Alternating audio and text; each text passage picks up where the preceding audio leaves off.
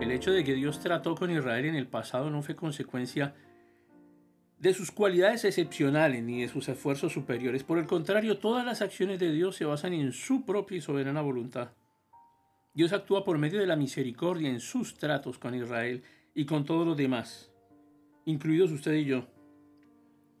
Así que veamos lo que dijo el apóstol Pablo en este primer versículo del capítulo 9, mm, en el cual podemos, el cual podemos titularlo como, como la definición de Israel. Y dice el apóstol, verdad digo en Cristo y no miento, y mi conciencia me da testimonio en el Espíritu Santo. Otra versión traduce así este versículo. Como creyente que soy en Cristo, digo la verdad, no miento. Además mi conciencia, guiada por el Espíritu Santo, me asegura que esto es verdad.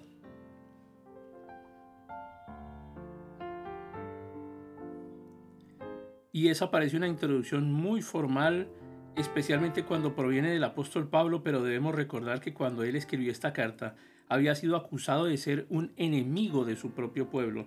En el capítulo 23 del libro de los Hechos de los Apóstoles, en el versículo 12 leemos, Cuando fue de día, algunos de los judíos tramaron un complot y se juramentaron bajo maldición diciendo que no comerían ni beberían hasta que hubieran dado muerte a Pablo.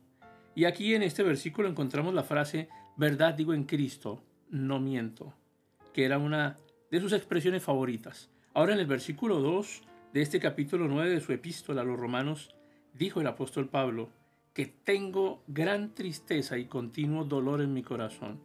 Resulta difícil para nosotros apreciar la angustia de este gran apóstol por su propio pueblo. Su paciencia a la luz de la persistente persecución de que era objeto es una prueba de ese sentimiento. Él sabía lo que sentían hacia Cristo y hacia el cristianismo porque él mismo había pensado de esa misma manera. Había sido un fariseo, un verdadero líder, y ahora anhelaba que ellos vinieran a Cristo como él lo había hecho. Luego continuó diciendo en el versículo 3, porque deseara yo mismo ser anatema, separado de Cristo, por amor a mis hermanos, los que son mis parientes físicamente hablando.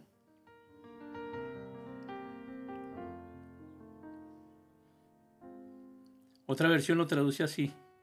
Y hasta querría estar yo mismo bajo maldición o destinado a la destrucción, separado de Cristo, si así pudiera favorecer a mis hermanos, los de mi propia raza.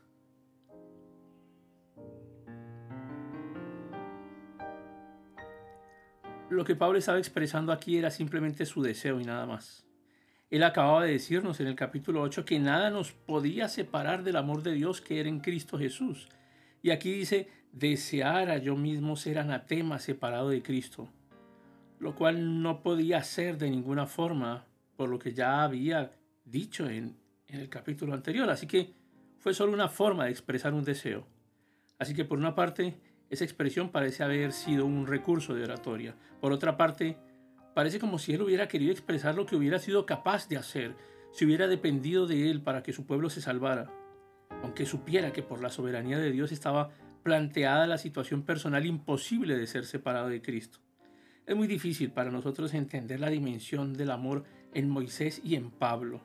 Moisés expresó el mismo sentimiento en Éxodo 32, cuando dijo, puesto que este pueblo ha cometido un gran pecado al hacerse dioses de oro, te ruego que perdones ahora su pecado y si no, bórrame del libro que has escrito. Así que hoy quiero transmitirle nuestra confianza basada en la palabra de Dios, de la condición de aquellos que han aceptado al Señor Jesucristo como su Salvador.